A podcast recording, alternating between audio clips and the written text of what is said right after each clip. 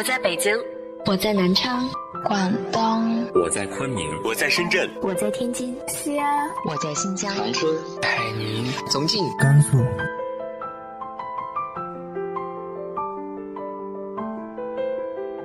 这里是 FM 幺八零八四，昨天的你的现在的未来，我是主播背着吉他的蝙蝠女侠。无论你在哪儿，这里都有我的温暖等你。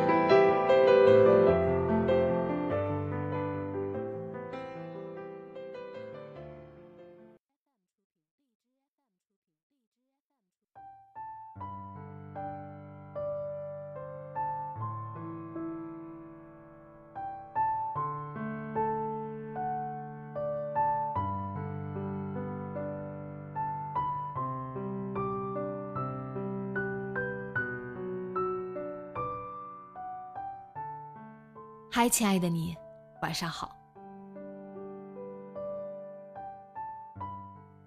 感情发生的时候，理由不用多，但一定有最重要的那一个。感情变淡的时候，似乎理由就数不胜数了。今天和大家分享的文章来自于豆瓣一朵秋云的，祝你幸福。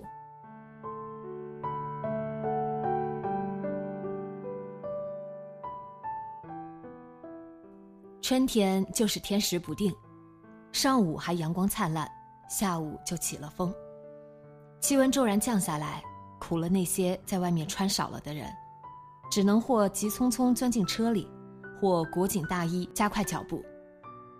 吕明阳把车停在路边，等着樊玲去买奶茶。刚才隔着车窗看到奶茶店，樊玲就说：“停车，停车，我要去买奶茶。”毕竟还是年轻啊。四十岁的吕明阳对奶茶这种东西是不感兴趣的，以前倒也买过，但都是给菲菲买的。车里响着一首叫不上名字的流行歌，也是他不喜欢的。吕明阳百无聊赖地向外看去，目光不经意间落到了一个女人身上。那女人穿了一件米色的长风衣，在寒风里显得有些单薄了，披肩的直发被吹得凌乱。被遮没的脸颊显得愈发消瘦。大约因为冷，他一手抱肩，另一只手拿着手机看着什么。他后面明明有一家洗衣店，怎么就不晓得进去躲一躲风呢？或许是不好意思吧，又或许根本没想到去躲风。这是一个不够精明的女人。在看什么？樊玲上车来了。吕明阳这才回过神来，发动了车子。车子开到樊玲家楼下，樊玲问要不要一起吃晚饭。吕明阳说：“忽然想起还有点事情。”樊玲便笑道：“那我今晚只喝一杯奶茶得了，正好减肥。”说着便提着奶茶下了车。樊玲是那种爱说、爱笑、爱吃、爱玩的女人，减肥嚷嚷好久了，但并没有真的实施。遇到爱吃的东西，还是要吃个尽兴的。当然，他也并不胖，只是喜欢把减肥挂在嘴上。吕明阳顺着来时的路往回开，很快开到了刚才停车的地方。穿米色风衣的女人还站在那里，依然保持着刚才的姿势。吕明阳车上有一件外套，正犹豫着要不要下车送过去。忽见不远处补习班大楼的旋转门里出来一个女孩，直奔那女人跑去。女人从身后电动车筐里拿出一件外套，披在女孩身上。女孩笑着帮女人把风衣帽子扣在头上，两个人一路说笑着骑电动车远去。女孩是吕明阳的女儿菲菲，那个女人是他的前妻孙晴。吕明阳开车去了他妈那儿，他妈最近总跑医院，嘴上说都是小毛病，但脸色越来越难看。吕明阳说陪他去省里大医院查查，可老太太说去哪儿都一样，没病哪都查不出来，真长了大病哪儿都看不好。吕明阳以为他妈妈又要问他跟樊玲的事，他和樊玲在一起时间不短了。但迟迟没把结婚提上日程，他妈说樊玲一看就是个不省心的姑娘，虽说比吕明阳小，可也三十好几了，心却还野着，哪里会安心过日子？吕明阳都四十岁了，不能总在一个人身上瞎耽误功夫。吕明阳也知道他妈是个挑剔人，以前他和孙晴在一起时，他妈也不喜欢孙晴，可能在老太太眼里，没有一个女人配得上自己的儿子。老太太还说，以前你追孙晴的时候可不是这个样子，你替朋友去还东西，见孙晴一面就喜欢上了。犯了花痴病一样追她，我反对你们在一起，你哪里听得进去？现在这个樊玲，你要是真喜欢，会这么磨叽；不喜欢就别瞎耽误功夫。吕明阳也说不清楚自己现在为什么变磨叽了，大概是年龄原因吧。四十岁怎么会和二十岁一样，喜欢一个人就热乎乎的贴上去？恨不能马上就结婚。吕明阳进门见到他妈坐在那儿发呆，脸色泛黄，神色疲惫。他要强了一辈子，平时走路都是腰杆笔直，这会儿佝偻在沙发上，真的现出老态了。老太太这次没提樊玲，她说：“你叫孙晴来一趟，我想吃她烧的家常豆腐。”她做菜不怎么样，就这一个菜做的还行。吕明阳诧异起来，他和孙晴都离婚两年多了，叫人家来做饭给钱婆婆吃，这合适吗？老太太好像看出吕明阳的心思，她说：“你就跟他说我病了，肝上长了个东西，不好治了，他会来的。”妈，你。吕明阳被这个消息惊住了，他妈脸色却平静。儿子，这事儿一开始我也接受不了，可真生了病，不接受也得接受。大夫说瘤子位置长得不好，手术风险太大，妈想保守治疗。咱先不说这事儿，你先让孙晴来一趟吧。孙晴在厨房里切豆腐，吕明阳在旁边剥葱。他悄悄瞅一眼孙晴，见她低垂着头，头发垂下来，遮住了半张脸。他不由自主的想帮她撩起来，塞在耳后，手伸出去却又缩回来。他们已经不是夫妻了。过了一会儿，孙晴自己把散落下来的头发撩到耳后。这个动作他很熟悉。吕明阳想起他们第一次见面的时候，那天是他同事托他把一份材料送还给孙晴。他在一家咖啡厅里等他。他走进去，他正低头看一本书，头发垂下来遮着半张脸。过了一会儿，他把散发撩起来塞到耳后，那个样子真是温柔，他的心就砰砰跳起来。他们认识三年后结的婚，孙晴在图书馆工作，多年如一日上班下班，波澜不惊的工作和生活。吕明阳呢，一直在外面奔忙，跟朋友一起做生意，境况时好时坏，忙起来不怎么着家。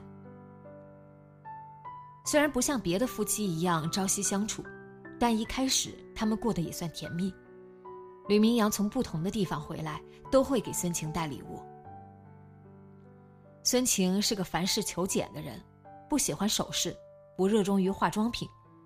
若是吕明阳淘到一些稀奇古怪的小玩意，他倒是喜欢的很，摆在家里的玻璃柜里，时常拿出来把玩。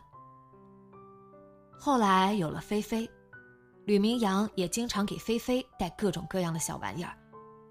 即使生意不景气的时候。他也会花心思带一些小礼物回来，在家里把颓唐的情绪藏起来。只是后来，他们的关系陷入了冷漠。他们不一样的地方越来越明显了，作息不一样，话题不一样，关心的事情不一样，想法不一样，他习惯了起起落落，他甘于平淡无波，两个人可说的话越来越少。三个人一起吃完饭，老太太从卧室里拿出来一个小盒子，取出一只用红布包着的镯子。她对孙晴说：“这个镯子是当年你爸生意做得好的时候给我买的，算是我最值钱的一件首饰了。现在，我把它送给你。您知道，我一直都不戴首饰的。”孙晴推回去，老太太却拉过他的胳膊，给他戴上那只镯子。我知道你不喜欢戴首饰，可这个你得收下，就当是了我一个人心愿吧。我这辈子不愿亏欠别人，唯独你和明阳离婚这件事上，我觉得亏欠你。吕明阳和孙晴结婚后，一开始和老太太住一起。吕明阳在外面打拼，多数时候是孙晴和老太太在家。老太太不喜欢孙晴，觉得她木讷，嘴不巧，人不灵，做事不讨喜。他家务做得不好，对儿子也不够体贴，算不上贤内助，而且也没给吕家添个孙子。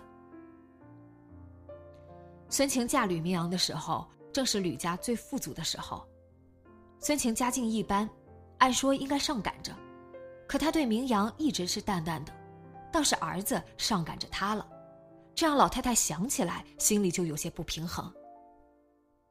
孙晴嫁过来没几年，吕明阳父亲去世了，家境一落千丈，吕明阳开始独自出去打拼，生意上遇到一些难处，孙晴也帮不上忙，老太太觉得孙晴不忘家。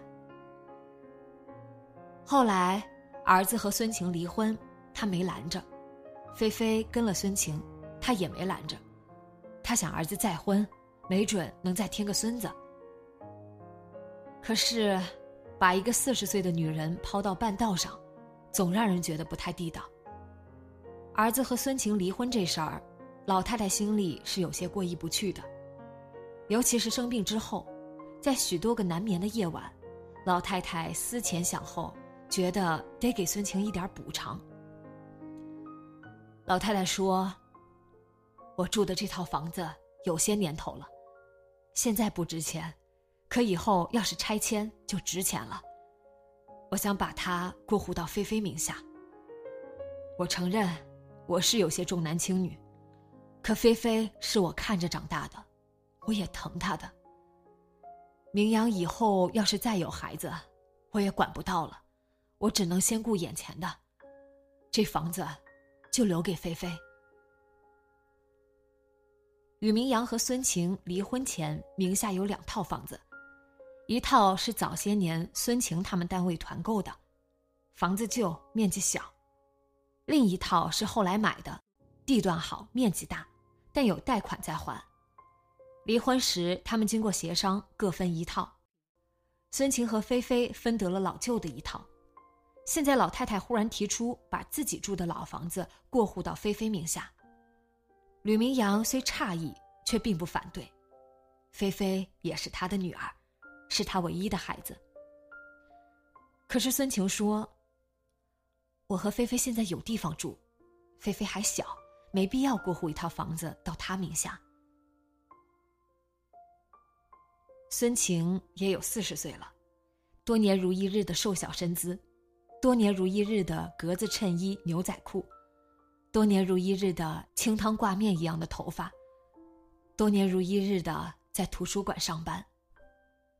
他不精明，不擅长算计，也不太追求物质丰厚、生活丰饶。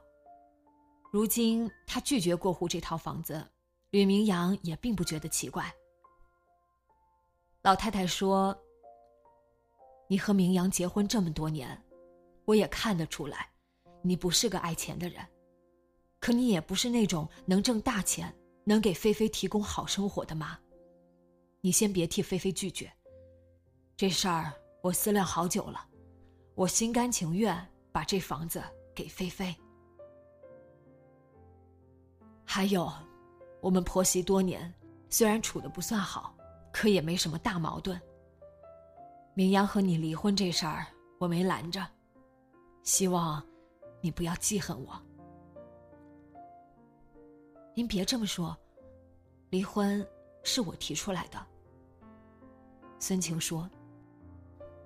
老太太一愣，他看看儿子，儿子低着头。老太太一直认为这婚是儿子执意离的。儿子平时在外边忙生意，接触人多，他向来追求新鲜，喜欢热闹。孙晴这么一个清汤寡水的人，怎么可能拴住儿子的心？在他们离婚之前，老太太甚至隐约觉得儿子有了别人，喜新厌旧自然不对。可毕竟是自己的儿子，他也就没多说什么。可现在孙晴说离婚是他提的，老太太就纳闷了：“你提的离婚，你为什么提离婚？”孙晴沉默了一会儿，他觉得这会儿再去讨论这个问题没什么意义。但老太太一定要问，他也就答了。因为和吕明阳在一起，我觉得很孤独。这话老太太就听不明白了。儿子是个爱热闹的人，比孙晴热情开朗，和他在一起会觉得孤独。难道离了婚自己一个人过就不孤独了？可孙晴说：“我们过着过着，就没话可说了。”两个人在一块儿，比一个人过还要孤独。他知道，说这些老太太不理解。但婚姻如饮水，冷暖自知。原本就性格迥异的两个人，婚后聚少离多，渐渐疏离。他不理解他为什么那么喜欢宅在家，一本书能看了一遍又一遍。他不喜欢他为什么一分钟都不愿意安静下来，总喜欢在外面觥筹交错。他受不了他的过分安静，他觉得自己给不了他需要的新鲜。每每他回家，两个人要么说着对方听不懂也不愿听的话，要么沉默躲闪。甚至后来他回到这个城市，也总找借口出去吃饭会朋友，不愿待在家里。两个人的心似乎都罩了一层膜，谁都钻不进对方心里去了。日子过成这样，真的很难将就下去了。老太太还是不明白孙晴所说的孤独，她觉得这个儿媳妇儿常年在图书馆上班，平时没事就爱看书，是不是看书看傻了？这时候，吕明阳说：“离都离了。”别聊这个了，房子给菲菲我没意见，但过户不着急，最重要的是您先看病。老太太摆摆手，别再劝我动手术了，我囫囵着来的，也要囫囵着走。老太太半年后去世，樊玲和孙晴都参加了丧礼。整个丧礼上，樊玲是哭得最凶的人。倒不是说他和老太太的感情有多深，只是本身他就是个容易动感情的人，在那种氛围里，眼泪怎么都忍不住。菲菲的眼睛哭得通红，她是奶奶带大的，奶奶去世前那半年，她学习再忙，每个周末也会拿出半天去陪奶奶。她妈妈有时也会过去，带些小葱豆腐之类的菜做给奶奶吃。有时候吕明阳也在，他听母亲给孙女絮絮的讲述陈年旧事，帮做饭的孙晴摘菜，安安静静的陪他们吃饭。他一直是爱折腾、爱热闹的人，可那段时间，他却有点沉迷于那种安静了，那种和家人在一起，即使什么都不用说，也能感受到的温馨踏实，忽然让他觉得无比珍贵。他不得不承认，自己真的开启了人生的后半程，很多想法、需求都跟以前不一样了。他是如此迷恋这样的安静时光，只是他也明白，这种时光是暂时的，是因为母亲的病，大家才短暂的聚到了一起，最终还是要各奔东西。丧礼结束，孙晴对菲菲说：“这几天你多陪陪爸爸，现在你是他唯一的亲人了。”菲菲擦一擦眼泪。那个一直哭的女人不是陪着他吗？妈妈，你们是因为他才离婚的吗？孙晴摇摇头。我和你爸离婚之后，你爸才和他在一起的。我和你爸爸离婚和他无关，也不因为任何人，是因为我们发现我们在一起不合适，我们不能再让对方感觉到幸福了。菲菲。我和你爸分开了，但这丝毫不妨碍我们都爱你。即使爸爸以后再婚，他也还是爱你的。老太太去世一段时间之后，吕明阳把老房子的房产证烧给孙晴。母亲去世之前，他们没有去过户，但老太太留了遗嘱，说房子给孙女。孙晴没接那个房产证，她说。孩子将来在哪工作生活都不一定呢，房产证你拿着吧，是一样的。吕明阳开车去一家火锅店，他约了樊玲一起吃饭。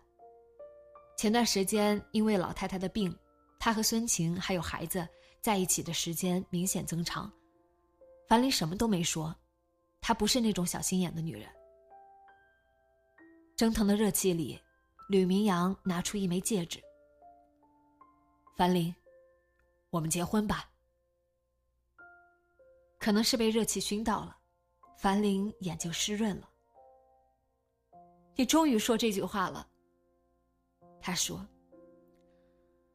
吕明阳说：“你要想好，我年龄比你大，房子有贷款，生意时好时坏，还有个女儿要养。”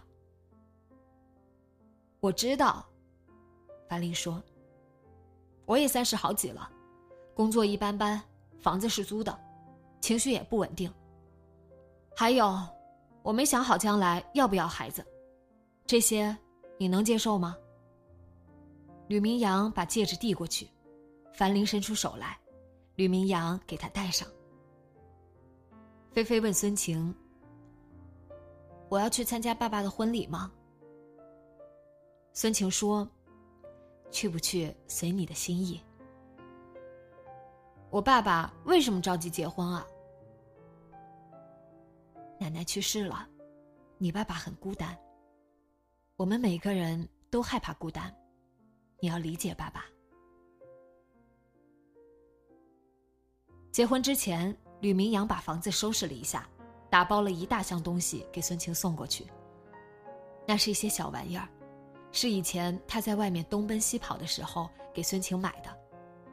离婚的时候，孙晴带走了一些，还有一些在那个房子里没拿走。你留着也可以，扔了也行。吕明阳说：“留着吧，这些东西我挺喜欢的。他们虽然离婚了，但往事没有变得不堪。”不必把所有的记忆都擦除。吕明阳放下箱子，走出去几步。孙晴在他背后说：“忘了祝福你，祝你幸福。”他回过头笑了一下，然后转身离开。